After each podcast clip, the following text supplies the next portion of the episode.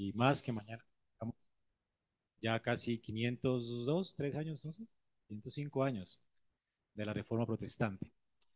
Así es que a Dios sea la gloria, porque gracias a esa reforma, hoy tenemos la Biblia en nuestro idioma, hoy tenemos realmente avivamiento en nuestros países, la Biblia llegó a nuestros países y hoy podemos dar gracias a Dios por nuestra salvación, gracias a que la Biblia fue abierta y fueron descubiertas las doctrinas de la gracia, lo que hemos llamado las doctrinas de la gracia.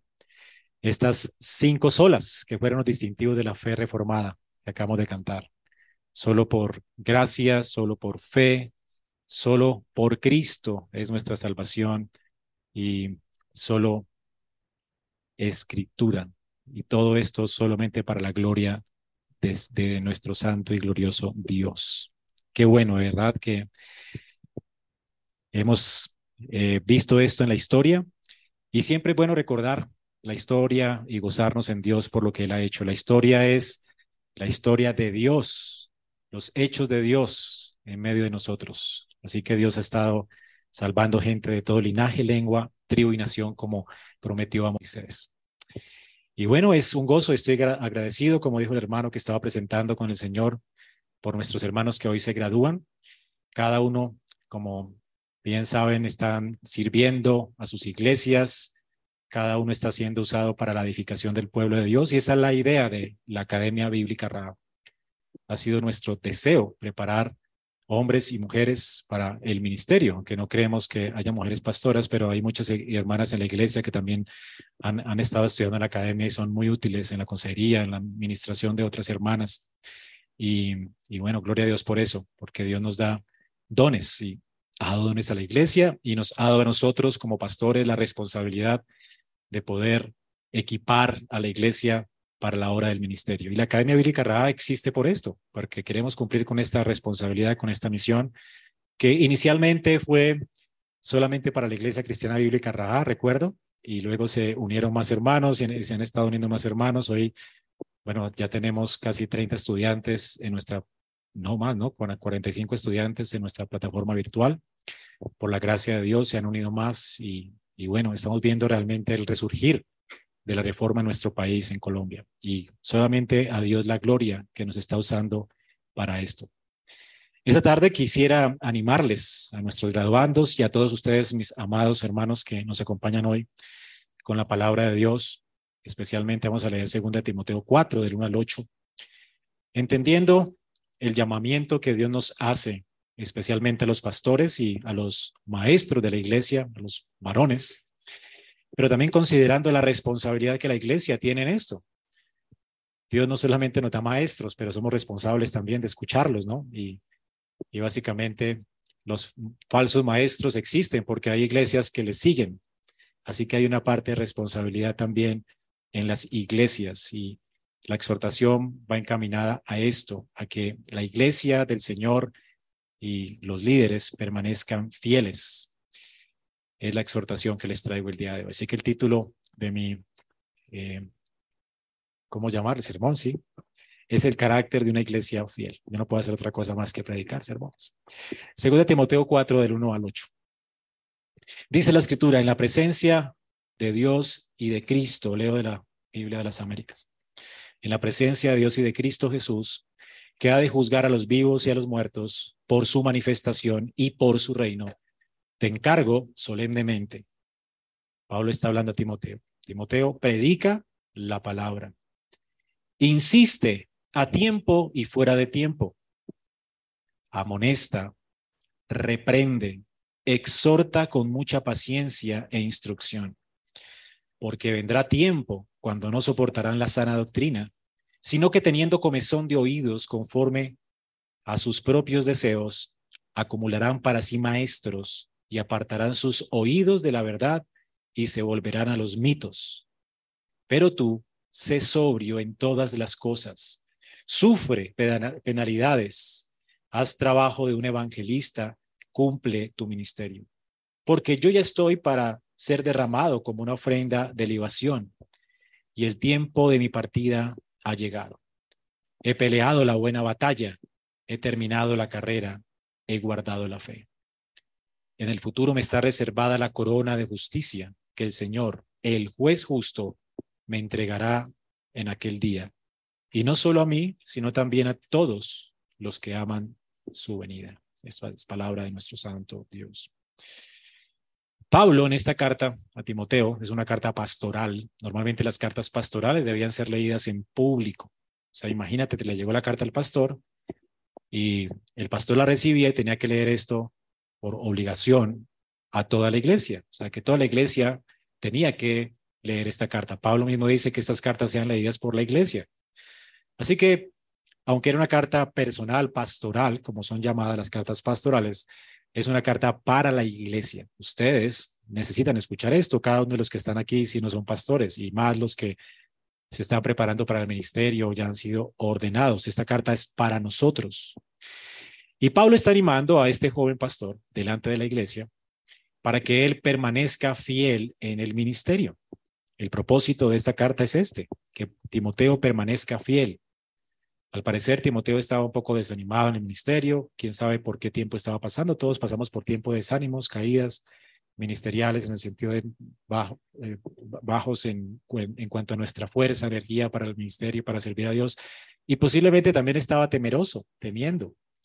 Pablo estaba en la cárcel, él temía seguramente por su vida, era un hombre seguramente de la edad mía, y hay muchos temores que le asaltan a uno a esta edad, ¿verdad? Y y cuando se ponen las cosas difíciles en la, en la historia y en la política y esto, pues las cosas realmente lo hacen reflexionar más a uno y se vuelve uno como más prudente, más cuidadoso. Pero parece que Timoteo la estaba tomando cuidadoso y prudente para mal. Y Pablo le quiere animar para que él no se acobarde y siga siendo realmente un ministro fiel hasta el final.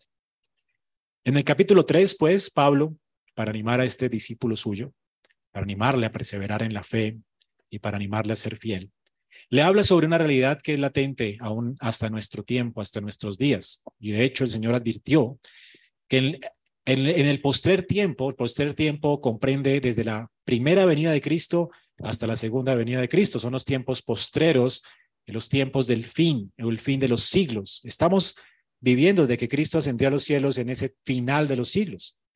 Y Jesús advirtió que se levantarían en ese final de los tiempos falsos maestros y falsos profetas. Desde el tiempo de Pablo ya existían estas personas que estaban apostatando de la fe, enseñando doctrina de demonios, personas que se han apartado del ministerio por, la, por el dinero y de hecho se han dedicado más bien a hacer mercadería de las ovejas. Pasaba en el tiempo de Pablo y pasa ahora ahora populan más, como que es como una bola de nieve, ¿verdad? Mientras más la iglesia crece, también crece la apostasía.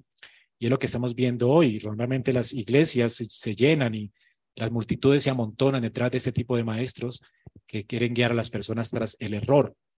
Y bueno, apelan a las emociones con promesas falsas y simplemente quieren hacer mercadería de la, de la iglesia, del rebaño del, del Señor. Así que Pablo le ordena a Timoteo que permanezca como un fiel maestro y que resista fielmente esta apostasía de los últimos tiempos y permanezca en la verdad, porque hay muchos que se han apartado de la verdad. Así que si para el tiempo de Pablo Timoteo estaba viviendo en tiempos peligrosos, pues hermanos, hoy sí que tendríamos toda la razón para escuchar esta exhortación, siendo maestros o siendo parte de la iglesia de Cristo.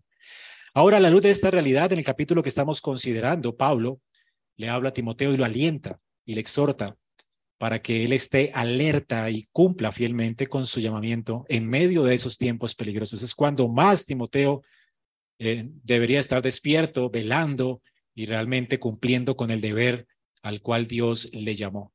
Así que cuando hay tiempos como los que tenemos hoy, peligrosos, con tanta apostasía, es donde más fielmente debemos levantar la posta de la verdad y permanecer firmes sirviendo a nuestro Dios que nos llama.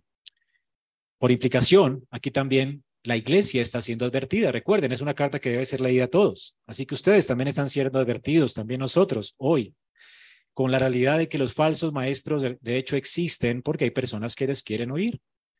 Si no existieran personas que quieren y que le hace cosquilla a los oídos y, le agrada este tipo de, eh, personas que hacen alarde de sus eh, milagros y que prometen cosas, pues a la gente le gusta escuchar eso, por eso la gente se amontona. Si no, no existieran este tipo de maestros. Las iglesias falsas existen porque también existen personas que quieren oírlos, que quieren que sus oídos sean acariciados, que no quieren realmente escuchar la palabra y la verdad de Dios, no quieren escuchar las eh, noticias del Evangelio, que implica también el hecho de que somos realmente personas eh, desde la coronilla hasta la planta de los pies, malos por naturaleza y que necesitamos de la gracia de Dios para nacer de nuevo, para vivir. ¿Quién quiere escuchar esto, verdad? ¿Y quién quiere escuchar el Evangelio vez tras vez cada vez que se congrega en el día del Señor? Por eso es que las iglesias de hoy están siempre promoviendo, porque ven a la iglesia no como, o más bien los pastores no se ven a sí mismos como siervos de Cristo, sino como en un sentido palabreros que, que, sirven a las, a las personas, simplemente les prestan un servicio y no están equipando a la gente para servir. Y por eso hay muchos consumidores en la iglesia y poco avivamiento en nuestra nación, en nuestro país.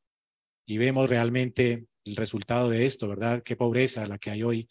Cuando se supondría que hay más iglesias, deberían haber más personas trabajando mejor, sirviendo mejor a la nación, siendo mejores ciudadanos y podríamos ver florecer Colombia y no está pasando como sucedió en la Reforma Protestante. Cuando la Biblia fue abierta, hermanos, eh, países como los de Europa son lo que son hoy a causa de que la Biblia fue abierta en las casas, en los hogares y las personas se tomaban en serio la escritura. Y habían verdaderos creyentes en las familias, padres que se tomaban en serio su responsabilidad con sus hijos y pastores que se tomaban en serio su responsabilidad dando la vida por Cristo en medio de gran persecución. Así que Pablo le está diciendo a Timoteo que debe permanecer fiel al Señor y no ceder a las presiones de su tiempo. Y hermanos, hoy hay muchas presiones. He visto, no sé, los hermanos que comenzaron con nosotros desde el 2012, tenemos la academia, ahora estamos recordando que hay personas que se han retirado del ministerio, de la iglesia, y algunos hasta han apostatado de la fe. Precisamente porque hay cosas más atractivas que seguir las sendas antiguas, las sendas antiguas que fueron trazadas desde el jardín de Edén, ¿verdad? Y por las que han transitado los profetas y luego los apóstoles y, por la que ha transitado la iglesia. Son las viejas palabras de vida, el viejo maná que cansó a Israel, ¿verdad? La gente le molesta esto y parece como pan de aflicción muchas veces, pero es el evangelio que salva y es el evangelio que nos mantiene aquí, que nos mantiene firmes. Así es que Pablo le está escribiendo a Timoteo para que él no ceda a las presiones de esos tiempos peligrosos, porque muchos han rechazado la sana doctrina y han seguido doctrinas engañosas. En Jeremías 6:16 el Señor nos recuerda esto. Párense en los caminos y miren. Pregunten por los senderos antiguos y cuál es el buen camino y anden por él y hallarán descanso para sus almas, pero dijeron, no andaremos en él. Siempre la gente quiere escoger la novedad, las, las olas, ¿no? Las olas del momento, como ven en algunas iglesias, este crecimiento, hay que coger la ola. Pero nosotros no estamos esperando la ola. Queremos permanecer fieles hasta el fin con las verdades que se, han trazado y nos fueron dadas como un legado a nosotros. Hemos recibido un legado, hermanos, que ha abrazado la iglesia histórica, que abrazó Martín Lutero, que abrazó Agustín de Hipona, que abrazaron los apóstoles del Señor. Una verdad que ha sido atesorada en confesiones de fe, en credos, en credos universales de la iglesia, que de hecho los hemos estudiado en la academia, ¿verdad? Así que esta es la fe histórica, la fe que salva, el evangelio que salva. No hay nada novedoso. Hay que buscar esas sendas antiguas. Así que vamos a considerar en estas palabras de Timoteo el ánimo para nosotros hoy. Primero, Pablo eh, eh, está hablando aquí, eh, ¿qué es una iglesia fiel? Es la pregunta que nos vamos a hacer. Hay tres respuestas. Una iglesia fiel, en primer lugar, tiene pastores y maestros que cumplen fielmente el llamamiento de Dios. En segundo lugar, una, una iglesia fiel anhela escuchar la verdad de Dios. Y en tercer lugar, una iglesia fiel no sucumbe a las presiones a causa de que espera realmente su corona en el Señor, como Pablo la esperaba. En primer lugar, una iglesia fiel tiene pastores y maestros que cumplen el llamamiento de Dios.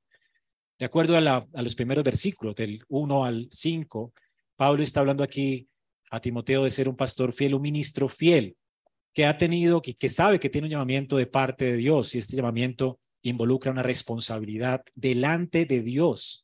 Pablo dice, te encarezco en la presencia de Dios. Tenemos un llamamiento y Dios es el que ha hecho este llamamiento. Por supuesto, hay una responsabilidad con la iglesia, pero primero, primeramente con Dios, una responsabilidad delante de Dios. La palabra que Pablo usa aquí es muy fuerte. Te encarezco, dice unas traducciones, en la presencia de Dios que juzga a los vivos y a los muertos. Ese te encarezco es tan fuerte que es una palabra que se usaba únicamente en los tribunales de justicia. ¿Han visto esto? Promete decir, jurar más, decir la verdad, solamente la verdad y nada más que la verdad sobre la, mano sobre la Biblia. Bueno, eso es algo serio y básicamente Pablo está colocando a Timoteo en estrecho, diciéndole, usted está, de la, estoy colocando delante del estrado de Dios, usted es un hombre bajo juramento. O sea que su vida depende de esto, básicamente lo que le está diciendo acá. Se usaba en las cortes. Timoteo era un hombre que estaba bajo juramento. Si él no cumple con su llamado fielmente, él va a ser juzgado por Cristo. Y si él cumple su llamamiento fielmente, pues le espera la corona de la vida. De hecho, es lo que esperaba recibir Pablo, ahora que ya está próximo a ser ejecutado, y él lo sabía. Hermanos, mi esperanza es que cada uno de los que hoy se gradúan sean hallados fieles. ¿Por qué, hermanos? Porque es lo que esperamos, que el Señor realmente pueda decir de nosotros, buen siervo y fiel, entra en el gozo de tu Señor. Y para que esto sea así, ustedes deben enseñar solamente la Biblia, sean pastores o maestros. Todos ustedes enseñan en sus iglesias, predican el Evangelio. Hermanos, Pablo le está diciendo a Timoteo aquí, predica la palabra, predica la palabra, que esto quede siempre en sus oídos. Ustedes no están aquí, o sea, la vida es tan corta como para desperdiciar el púlpito y nuestras vidas y nuestro tiempo predicando otra cosa, hablando de nosotros mismos, contándole historietas a la gente, cosas que no salvan. Predica la palabra, que esto les retumbe en sus corazones. Ese es el llamamiento que Dios nos ha hecho a todos, los que queremos realmente ser instructores o maestros en la iglesia. Predica la palabra. La palabra aquí es el término eh, para, que se usa literalmente para referirse a la escritura canónica o al canon de la Biblia. Para el tiempo de Pablo era el canon hebreo, que estaba compuesto por los profetas, los salmos eh, y los escritos, la ley, estas, estas, tres divisiones, ¿verdad? Y para Pablo también consideraba las, la palabra también lo que él escribía como inspirado por Dios. Pedro asumía que lo que escribía Pablo también era palabra canónica, inspirada por Dios. Predica la palabra, estamos hablando del canon bíblico, la palabra que al igual que Cristo es 100% de autoría humana, por supuesto hay que, para predicar la palabra, entender su contexto, como lo hemos estudiado en la academia, entender al autor que escribió con su lenguaje y con sus eh, limitaciones, pero al mismo tiempo, al estudiar la palabra, estamos estudiando la palabra que salió de la boca de Dios. También es de inspiración divina. Toda ella fue inspirada por Dios, porque los santos hombres de Dios hablaron siendo inspirados por Dios. Así que tenemos una palabra 100% divina y 100% humana. Por eso hay que estudiar, ¿verdad? Griego, hebreo, saber de eh, hacer exégesis, porque es palabra humana y hay que tener métodos humanos para examinar un texto que escribieron hombres. Pero al mismo tiempo nos tenemos que postrar delante de, este texto porque es palabra de Dios, es la palabra que salva. Esa es toda la escritura. Y allí mismo en Timoteo 3, 16 y 17 dice que esa escritura es inspirada por Dios y es útil. ¿Para qué? Para enseñar, con ella enseñamos en escuelas dominicales, con ellas reprendemos. Aquí está también está la palabra reprender, es como animar, consolar a la iglesia. También es eh, útil para corregir e instruir en justicia. O sea, la palabra corrige nuestro camino, nos instruye la palabra tiene que ser usada no solamente para alimentar nuestra mente, ¿verdad? Académica, pero también para transformar nuestro corazón, para rearguirnos, para hacernos andar en el camino del Señor. Y, así tenemos que predicar la palabra, anunciando a los hombres a tiempo y fuera de tiempo esta palabra con todo de nuevo, valentía, valor, de manera que lo hagamos en la escuela, en el púlpito, en las calles, siempre prediquemos la palabra para que los hombres sean llamados al arrepentimiento y sus corazones sean transformados y puedan vivir para la gloria de Dios. Pero también aquí tenemos una responsabilidad para con la iglesia. Timoteo dice, aquí eh, debes redarguir, debes también usar la palabra con autoridad. En un sentido, los maestros, los pastores de la iglesia están llamados a usar la, la Biblia en todo momento dentro de la iglesia. Constantemente, Pablo dice aquí, a tiempo y fuera de tiempo. Lo que enfatiza aquí es que debes hacerlo sin desmayar, cuando sea oportuno, cuando no sea oportuno, cuando te levantes con mucho ánimo, cuando estés con desánimo, siempre. No dejes de hacerlo, porque te salvarás a ti mismo y a los que te escuchan. De hecho, yo he descubierto que cuando estoy desanimado y comienzo a estudiar la Biblia, ella misma me anima. La escritura, hermanos, es increíble. Y tenemos que predicarla y estudiarla sin desmayar y ministrar con ellas al pueblo de Dios. Y para ministrarlo debemos redarguir con ellas. Redarguir es como explicando el texto bíblico, es decir, convenciendo a la gente que está delante de nosotros con argumentos sólidos, con fundamentos sólidos, entendiendo que la misma Biblia interpreta a la escritura con argumentos para que los que están escuchando se convenzan de su pecado y se vuelvan a Dios. También se debe usar la palabra de Dios con autoridad. Es decir, debemos exigir a nuestros oyentes obediencia a Dios. No estamos aquí para dar consejos. Cuando decimos así dice el Señor, es porque estamos convencidos de que eso es lo que la palabra dice. Así que tenemos que hacerlo no pidiendo permiso, ni siquiera en las calles. Jesús nos dijo, toda autoridad me ha sido dada en el cielo y en la tierra. Por tanto, vayan, proclamen esto que les he dado a toda criatura. No tenemos que pedirle permiso a la gente para compartirles el Evangelio, ni en la iglesia, con toda autoridad. Cuando siempre que eh, yo estoy consciente de esto, cuando me subo en un púlpito, esta no es mi palabra y puedo exigir obediencia porque quien está exigiendo por medio de mí es Dios mismo. No soy yo. Yo quiero olvidarme de mí en el púlpito. Es Dios quien está hablando a la iglesia. Por eso yo no estoy simplemente dando una instrucción, sino estoy demandando obediencia a la iglesia. Hay que demandar cosas que la iglesia debe creer y cosas que la iglesia debe hacer. Así que no temamos demandar de la gente. Esto es lo que Dios nos ha dado, su palabra que tiene autoridad y, su palabra que tiene exigencias. Dios nos exige que creer, Dios nos exige cómo debemos pensar, qué debemos sentir, cómo debemos expresarnos, qué debemos hacer con nuestra vida. Dios exige su palabra. Y además debemos exhortar con paciencia y doctrina. Y Pablo, de hecho, fue un ejemplo de esto. Paciencia y doctrina. Exhortar tiene que ver con animar, consolar a las personas de la iglesia también, no solamente desde el púlpito, de la enseñanza, pero también por las casas. Fue lo que Pablo hizo con la iglesia cuando se despidió en Hechos de los Apóstoles de la iglesia de los Efesios. Él le dijo, no he faltado con ustedes de darles todo el consejo de Dios por las casas, desde el púlpito. Eso tiene que ver también con la consejería. Para la consejería usamos la escritura, no usamos la psicología de este mundo, que es básicamente pagana. La Biblia es suficiente para aconsejar, la Biblia es suficiente para transformar el corazón de una persona. Y es lo que hemos enseñado en la academia, ¿verdad? Aborrecemos todas esas cosas, ¿verdad? Que este mundo ofrece y que no tienen en un sentido nada que dar para transformar el corazón de un hombre. La escritura tiene, ¿verdad? Esto que es eh, increíblemente poderoso, es poder de Dios y sabiduría de Dios. ¿Para qué quieres a Freud? Cuando tienes a Dios hablando en su palabra. Dios nos habla en su palabra. Él es el diseñador nuestro y Él nos dice las cosas que debemos pensar, lo que debemos creer. La Biblia la usa Dios también para transformar nuestros corazones. Así que hay que usar la Biblia, hermanos. Y también tenemos una responsabilidad con nosotros mismos.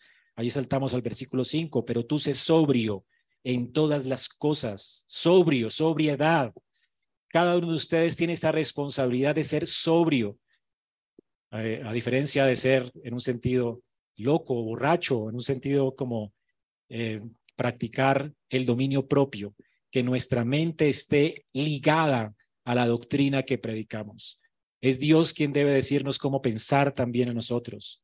Tenemos que amarrar nuestros pensamientos a la obediencia a Cristo y solamente de esta manera podremos soportar las aflicciones propias del ministerio.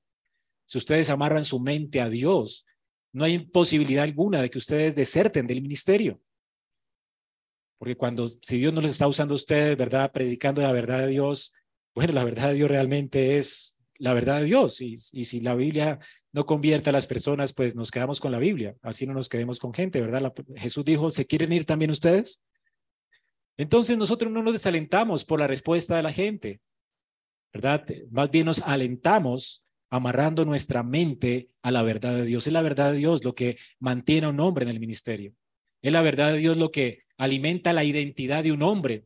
Mi identidad está en Cristo, no está en, que lo que la gente pueda decirme. Y si mi identidad está en Cristo, hermanos, la persona que sirve al Señor siempre va a tener detractores y personas que se opongan a Él. Y cualquier decisión que tú tomes, alguien va a estar en desacuerdo contigo. Imagínate si el hombre de Dios tiene que hacer las cosas para agradar a la gente. Pablo mismo dijo, yo no estoy aquí para agradar a los hombres. Si estuviera para agradar a los hombres, no sería ministro de Cristo. Hermanos, es la escritura, amarrar nuestra mente a la escritura, saber con conciencia que realmente estamos sirviendo a Dios y saber que lo estamos sirviendo con una conciencia limpia es lo que nos va a mantener realmente firmes, a pesar de cualquier eh, cosa que pueda venir a nuestra vida. Así que una iglesia fiel tiene pastores y maestros que cumplen el llamamiento de Dios y este llamado involucra una responsabilidad delante de Dios, una responsabilidad con la iglesia y una responsabilidad de ser sobrios, amarrando nuestra mente a la escritura, una responsabilidad con nosotros mismos. Ahora, en segundo lugar, tenemos aquí que una iglesia fiel anhela escuchar la verdad de Dios. Pablo en el texto agrega una razón para su exhortación a los maestros de la iglesia en el versículo 4, diciéndonos estas palabras, y apartarán de sus oídos o sus oídos de la verdad y se volverán, o porque apartarán sus oídos de la verdad, dice la reina Valera. Esta razón tiene que ver con la presión que ejerce el mundo en la iglesia. La presión de una iglesia que no tolera predicadores fieles. A veces hay iglesias que no toleran la predicación fiel.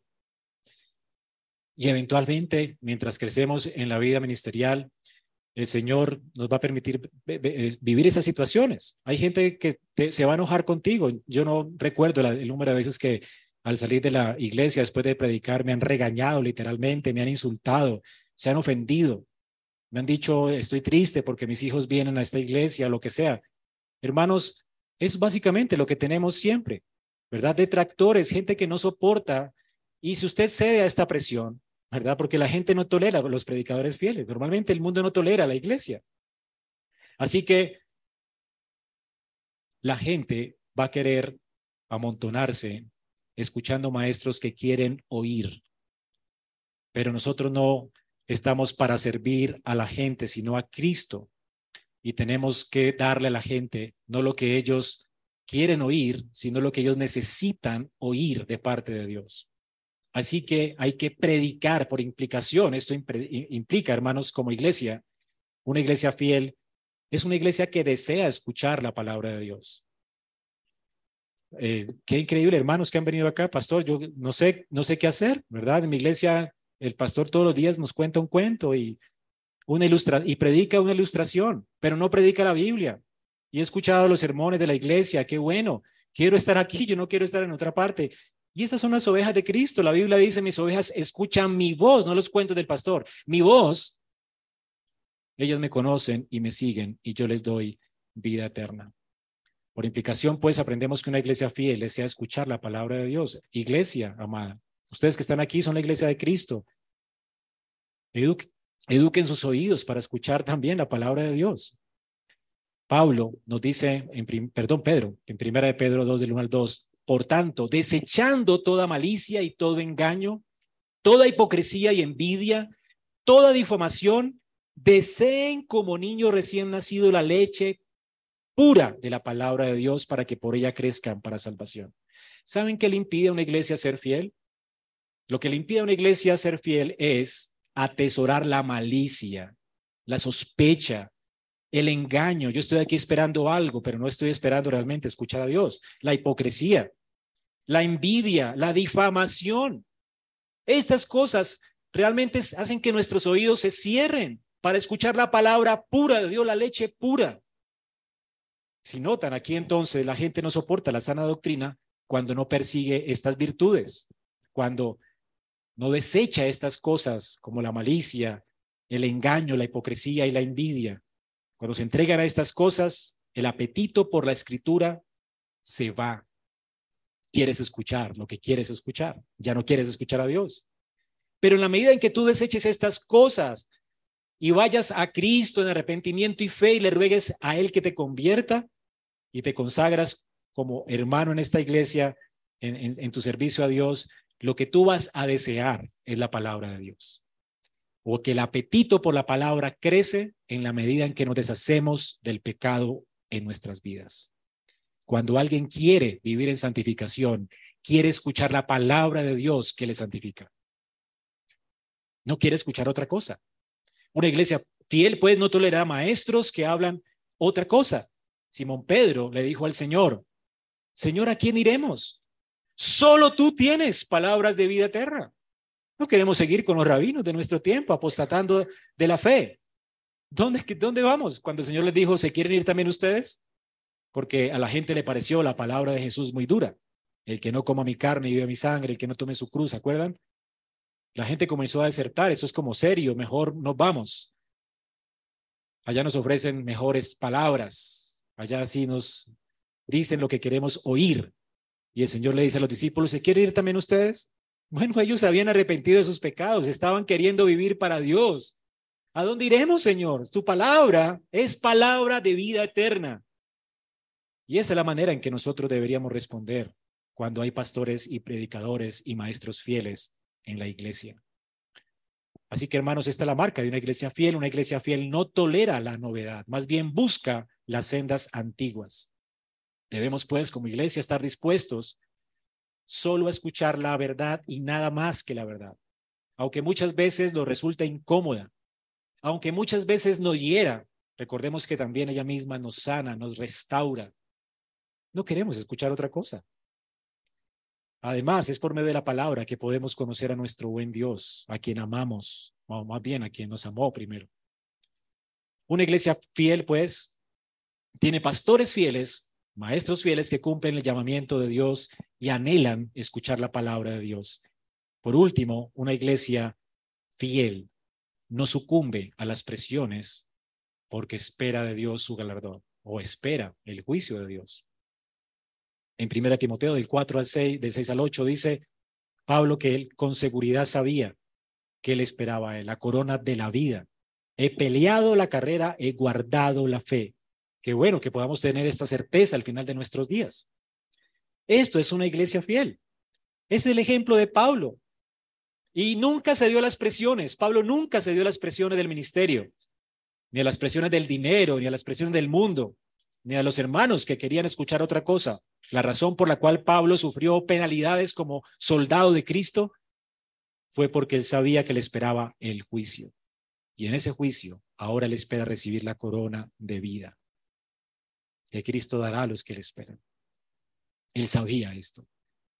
Él procuró vivir fielmente para Cristo, porque sabía que su galardón estaba en Él. Es Dios quien da los premios, no los aplausos del mundo, no los aplausos de la iglesia, es Dios quien debe importarnos.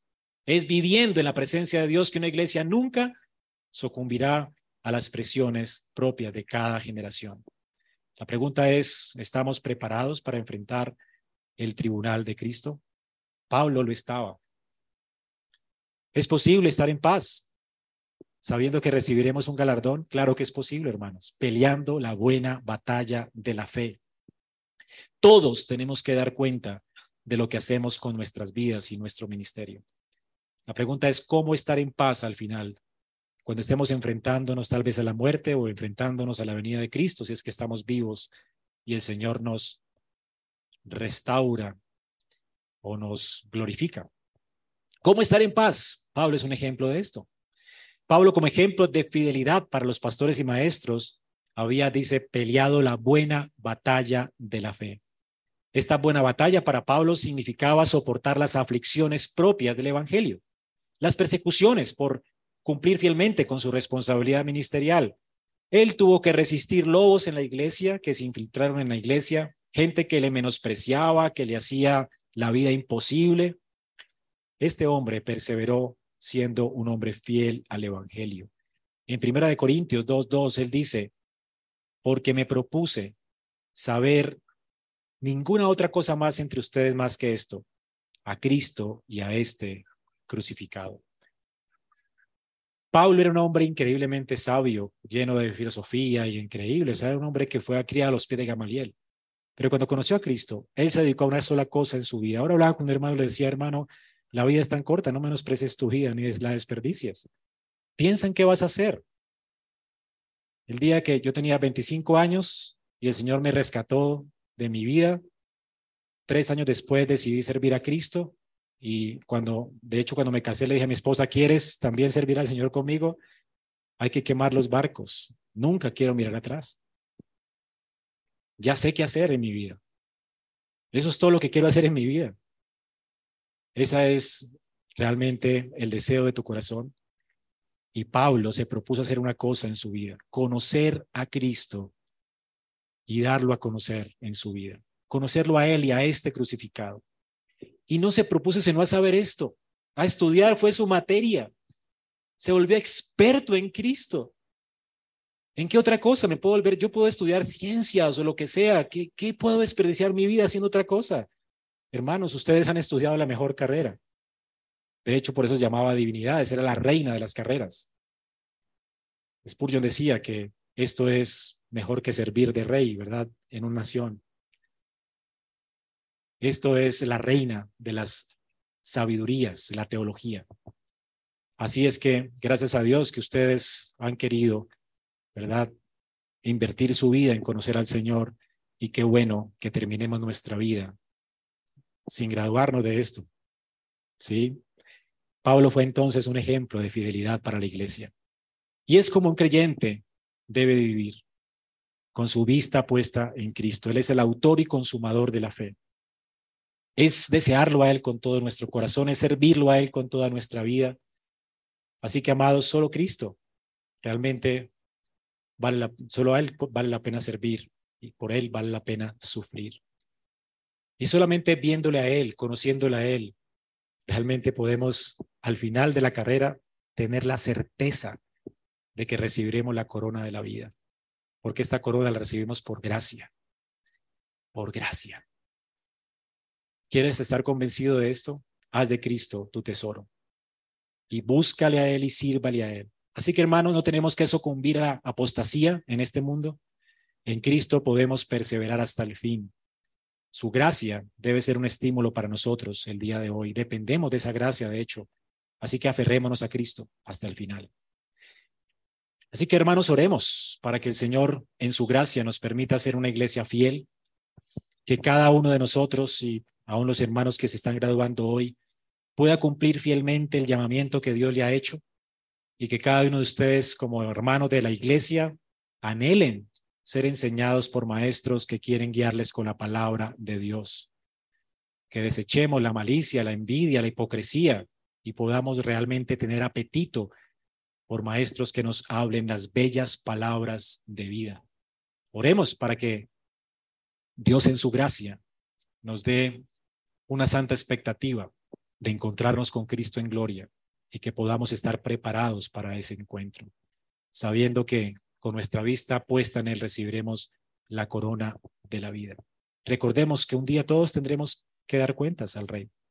Qué bueno que el Señor diga, bien, buen siervo y fiel.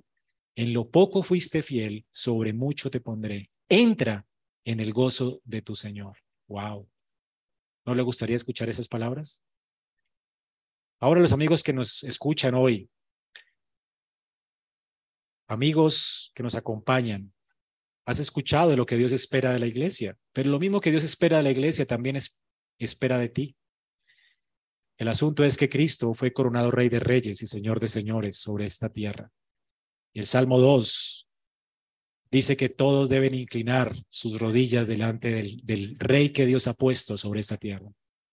Tú necesitas desesperadamente volver tus ojos a Dios, arrepentirte de tus pecados y venir a Cristo en arrepentimiento y fe. Eh, solamente en Cristo hay salvación. Él siendo Dios vino, naciendo de una virgen, vino a este mundo para dar su vida en expiación por nuestros pecados. Y allí en la cruz, el justo murió por los injustos para llevarnos a Dios. Dios se hizo hombre para llevar nuestro pecado en un madero. El Dios hombre murió en una cruz cruenta para que tú hoy no mueras. Cristo tomó la copa de la maldición para que tú seas bendito de Dios en él. No tienes que morir. Tú puedes venir a Cristo hoy en arrepentimiento y fe y tu vida tendrá sentido. Conocer a Cristo es el todo del hombre. Para eso fuimos creados, para conocer a Dios y glorificarle y disfrutar de él para siempre. Y si no haces, y si haces otra cosa en tu vida, tu vida no tendrá sentido. Jamás te hallarás. Así que no vagues más y ven a Cristo hoy. Vamos a orar. Señor, damos muchas gracias por alentarnos hoy con tu palabra, por alentar a estos hermanos que se gradúan, alentarlos a seguir estudiando, a seguir conociéndote, a seguirte sirviendo, a ser mejores exégetas y mejores expositores de tu palabra y maestros de tu palabra y consejeros de tu palabra. Señor, también ruego por los que están aquí, ruego para que también existan ellos el deseo de quererse capacitar no solo para servir a la iglesia, pero también para servir a sus familias, a sus hijos, que podamos ver realmente personas que se toman en serio tu palabra y que quieren glorificarte en sus vidas. Señor, necesitamos iglesias maduras y no las habrán si no nos equipamos, si no hay púlpitos serios que prediquen fielmente tu verdad cada domingo y si no hay gente madura que sepa predicar tu verdad, anunciar tu verdad, aconsejar con la verdad de tu palabra. Señor, rogamos en tu misericordia que traigas madurez a la iglesia, más madurez a la iglesia por medio de sus hermanos que se gradúan hoy y les des a la iglesia hambre y sed de conocerte. Y Señor, rogamos también para que uses a los puñados de personas que podemos contar todavía hoy que quieren reformar sus vidas, volver sus ojos a las sendas antiguas.